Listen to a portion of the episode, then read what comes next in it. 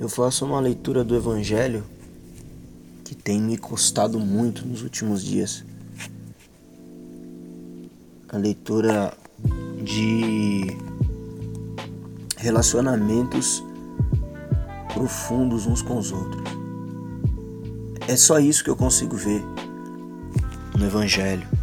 Uma forma de, de relação e interação entre homens é, onde a gente esteja efetivamente interessado, onde a gente realmente tenha a, a intenção é, de se envolver uns com os outros, não numa tentativa de tomar conta da vida um do outro, não numa tentativa de, de, é, de ser invasivo, né? mas numa tentativa de, de criar uma cultura de relacionamento horizontal, sabe? Não eu sou maior, você é menor, por isso você deve me ouvir. Não, é nós somos iguais. Passamos por experiências iguais. Então, me escute, porque talvez essa dor que você está sentindo, eu já senti também. E isso deve ser razão para abrir uma porta de amanhã você tem todo o direito de vir aqui e também dizer o mesmo para mim. Pelo menos é, é, é isso que eu enxergo muito bem no Evangelho, sabe? Mas a gente tem um, uma cultura ultimamente é, de que não se pode falar nada para ninguém, a não ser que isso é, venha massagear o meu ego. E, e e honestamente eu não consigo enxergar isso no Evangelho. Eu já tentei, confesso, sinceramente, eu já tentei enxergar essa cultura do, do que mede tantas palavras e que não se fala, não se fala a verdade uns para os outros. E pelo contrário, eu só consigo enxergar o oposto disso na palavra. Eu só consigo ver é, Paulo tendo problema com Pedro na igreja de Antioquia lá em Gálatas capítulo 2, e Paulo dizendo duramente, o dedo na cara de Pedro, você está errado. Você está sendo dúbio no teu comportamento. Quando os judeus estão aqui, você é uma coisa, quando eles não estão, você é outra. Você precisa assumir uma postura só. Né? Eu vejo João na terceira carta, quando ele está falando com Gaio e com Diótrefes. Ele diz: Gaio, você é sensacional, eu te amo. Você tem, tem aplicado muito bem o evangelho na tua caminhada aí na igreja. O pessoal tem falado muito bem de você. Agora, Diótrefes, você, cara, quando eu for aí, a gente vai ter uma conversa muito séria. A gente vai ter que falar como homem um pro outro, porque você quer ter a primazia em tudo. Sabe? Você ao invés de ajudar o funcionamento da comunidade, você está atrapalhando, cara. Quando eu for aí, a gente vai ter uma conversa muito séria. Então eu consigo ver isso, eu consigo perceber o apóstolo Paulo escrevendo cartas para as igrejas dizendo é, é, é, consolai uns aos outros, sabe? É, perdoai uns aos outros, exortai uns aos outros. Se você vê o teu irmão caminhando errado, repreende o teu irmão. Sabe, é, é isso que eu percebo que é o princípio. É, é, como é que posso dizer? É um princípio que, que de edificação para a igreja, mas não é uma edificação, usando o termo edificação no sentido espiritual da coisa, mas edificação na palavra assim, bem literal mesmo, a construção da comunidade. Se, se o propósito da igreja é, é ser um para que o mundo veja a glória de Deus manifesta através de nós, porque é isso que Jesus Cristo é, em João 17 e pede ao Pai, Pai, que eles sejam um como eu é, e você somos, né? Que eles sejam um, para que o mundo veja, para que o mundo saiba, para que o mundo conheça. Então, o propósito do Evangelho é pegar um monte de gente que, que, que não tem nada em comum, que não se parece em nada, que tá todo errado, que tá tudo desajustado, desconcertado é, aos olhos de Deus e fazer com que essas pessoas sejam é, parecidas com o seu filho, que é Jesus Cristo.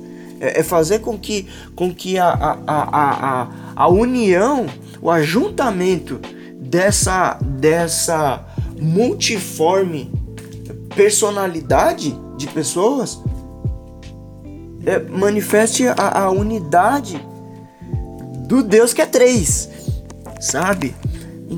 Parece que é muito filosófico o que eu tô falando, mas me ajuda aí com paciência e com, com humildade a entender o que eu quero dizer. Sabe, pensando nisso, eu me lembrei daquela passagem em Mateus 16, é, num diálogo de Jesus com Pedro. E o que que me, que me lembrou isso? Porque essa coisa de hoje em dia, quando você fala algo que é, massageia o ego de alguém, você é o melhor cara do mundo. Você é o melhor amigo que pode existir. Se amanhã você fala algo que não é tão agradável assim, mas que é verdade, você não tem direito de falar assim comigo. Você não pode ser meu amigo falando assim desse jeito comigo. E eu me lembrei de Jesus em Mateus 16, quando Pedro disse: Tu és o Cristo, o Filho do Deus vivo. E Jesus olha para Pedro e diz: é, Pedro, tenha certeza que isso que você está falando vem de Deus.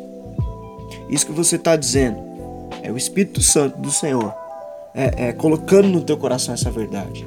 Essa afirmativa é, é, é o fundamento, é a pedra que vai edificar a minha igreja. Quatro versículos depois, presta atenção, não são capítulos, não. É quatro versículos depois, Jesus está dizendo que ele ia morrer e Pedro está dizendo: Não, você não vai morrer. O mesmo Pedro e o mesmo Cristo. No mesmo capítulo, quatro versículos depois, Pedro está dizendo: Não, você não vai morrer. Se alguém vier aqui, eu vou resolver, eu vou entrar na frente, eu vou te defender, porque nós somos amigos de verdade. Por você eu dou a minha vida. E aí Jesus olha para o que Pedro está dizendo e Jesus diz: Agora o que você está falando vem de Satanás, Pedro. E essa afirmativa, esse fundamento aí, é do inferno, não é da igreja. Então vai para longe de mim, Satanás. Meu, que duro. Que duro. É o mesmo Jesus e o mesmo Pedro. É, é, é, é são os mesmos amigos, é, é o mesmo relacionamento. O ponto é, cara, quando você falar algo que venha do céu, nós vamos destacar, nós vamos honrar. Eu vou te, eu vou te abraçar, celebrando junto com você. Mas a hora que você abrir a boca para falar aquilo que não vem do céu, para falar aquilo que, que procede do maligno, eu vou te repreender. E, e, e esse é o alinhamento de uma verdadeira amizade. Porque depois isso acontece. Jesus é levado preso e Pedro dizendo: Eu dou a minha vida por você. E ele foi provado logo em seguida, com pessoas dizendo: Você é um deles. E Pedro, não, não, não, não, você se parece com ele. Não, não, não. Eu já vi você com ele, Pedro. Não, não, não, nunca vi. E Pedro se lembra que Jesus tinha dito que ele ia negar ele três vezes. E de fato, ele negou três vezes. O ponto é que Pedro se decepciona consigo mesmo por ver que ele não era tudo aquilo que ele estava pensando e que realmente Jesus estava certo no seu conselho. E aí Jesus morre, ressuscita, se apresenta para aquelas mulheres que vão limpar o, o, seu túmulo, como era costume dos judeus da época, e, e Jesus diz: reúna todos, inclusive Pedro. Chama Pedro também, eu quero ele. Tipo, eu, eu não deixei de amar ele pelo que ele, pelo que ele fez. Porque na verdade eu sabia que ele ia fazer aquilo, porque eu conheço realmente o coração dele. Eu só tentei alertar ele e avisar ele é, é sobre coisas reais, coisas que podem acontecer. A gente precisa tomar cuidado com o ideal em face do real. O real às vezes é muito diferente do ideal. O ideal às vezes é um sonho distante, talvez até utópico em algumas situações. E, e, o real é outra coisa, o real é isso aqui que nós estamos vivendo. Talvez você queira, sabe, uma coisa assim que, cara, ei, volta para a realidade. Não, não é assim que funciona. Eu, te, eu tenho que morrer, Pedro. Você não tá entendendo. Eu, eu vim para esse dia. Eu vim para isso. Para executar esse plano. Para salvar vocês. A salvação vai vir mediante a minha morte. Mediante o meu sacrifício na cruz. Como é que você está dizendo agora? Não, não morre porque eu não quero que você morra. Você está dizendo que você não quer que Deus execute o plano dele. Você está dizendo que você não quer que Deus salve a humanidade. Isso procede do maligno. É a vontade do maligno que homens não sejam salvos. Era isso que estava na fala de Pedro. E Jesus diz: Isso procede de Satanás, Pedro. Essa não é a pedra que edifica a igreja. Essa é a, é a pedra que escandaliza. Essa é a pedra que faz com que pessoas tropecem. A verdade que, que é mentira. Isso é muito forte, isso é muito sério. E o meu sonho, de verdade mesmo, e eu percebi isso é, nesses últimos dias que eu tenho, é, eu tenho passado muito por, por, por situações conflitantes dos, dos relacionamentos. Porque eu tentei e tento o tempo todo é, implementar essa cultura da amizade verdadeira, essa cultura da sinceridade, da, da horizontalidade, da humildade, do serviço, que, que é uma cultura da, da, da, da, do relacionamento de via de mão dupla, sabe? Hoje eu posso dizer para você, mano, não vai por aí porque eu já fui e deu tudo errado. Amanhã você pode dizer para mim, ó, oh, agora é a sua vez, não vai por aí, porque eu também já fui por aí e deu tudo errado. O problema é que a gente acha que ninguém pode falar nada para nós, que ninguém tem moral e de que qualquer um que vier falar para mim algo a, a respeito do, do, do sabe, de um bom caminho, de um bom conselho, de uma boa notícia, a ideia é: quem você pensa que você é para falar isso para mim? O ponto é que a gente não está sendo doutrinado pela palavra de Deus. A gente não tem seguido uma teologia que, que, que regula a nossa agenda.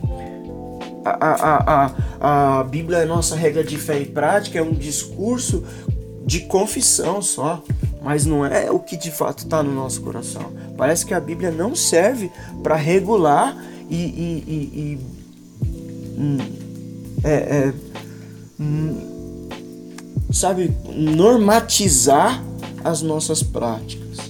Não é, não é. Tipo, não.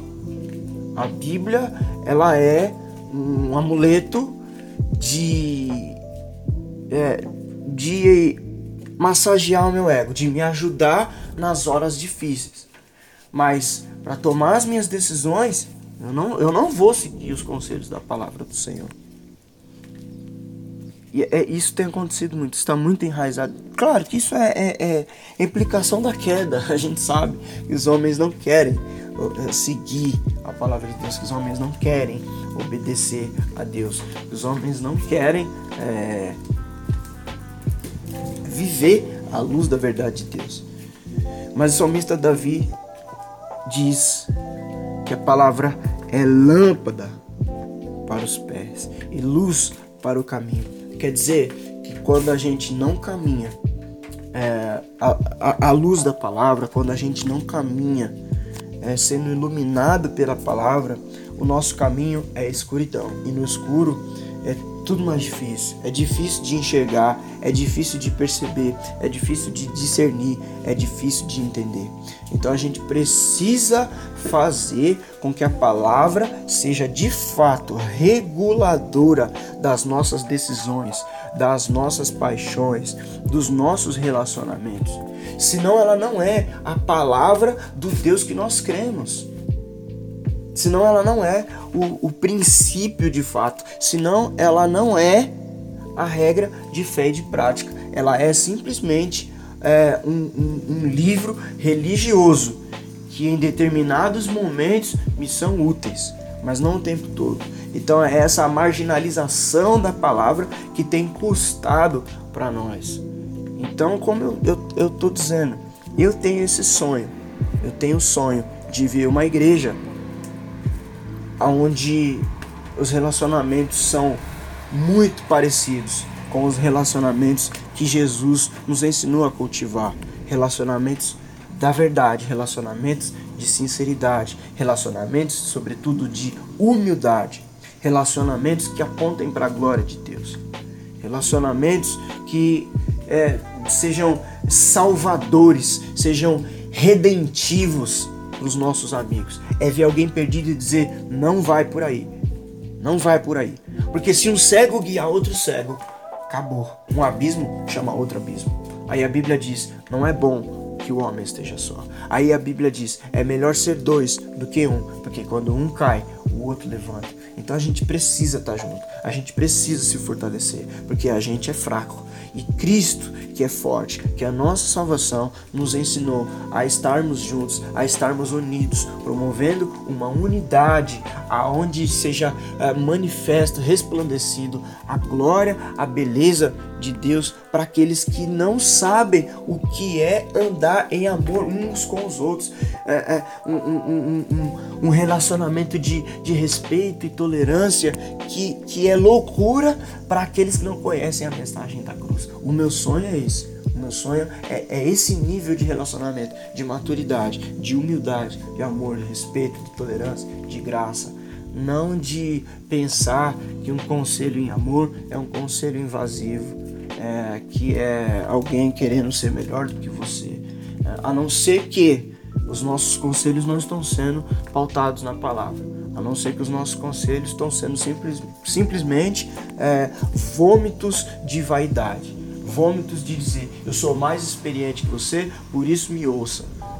Tem aquele, aquele lance de pai que repreende o filho e o filho pergunta, mas por quê? Porque eu sou seu pai. Tipo assim, ponto, acabou. Você tem que me obedecer porque eu sou seu pai e ponto. Não há uma, uma, uma explicação, uma afirmativa bem fundamentada que diz porque eu te amo e sei o que é melhor para você. Porque eu tô vendo o que você não tá vendo. Amanhã você vai me agradecer. Esse é o meu sonho, de fato. Esse é o meu sonho.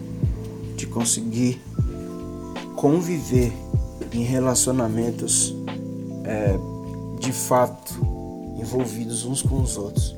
Esse é o meu sonho.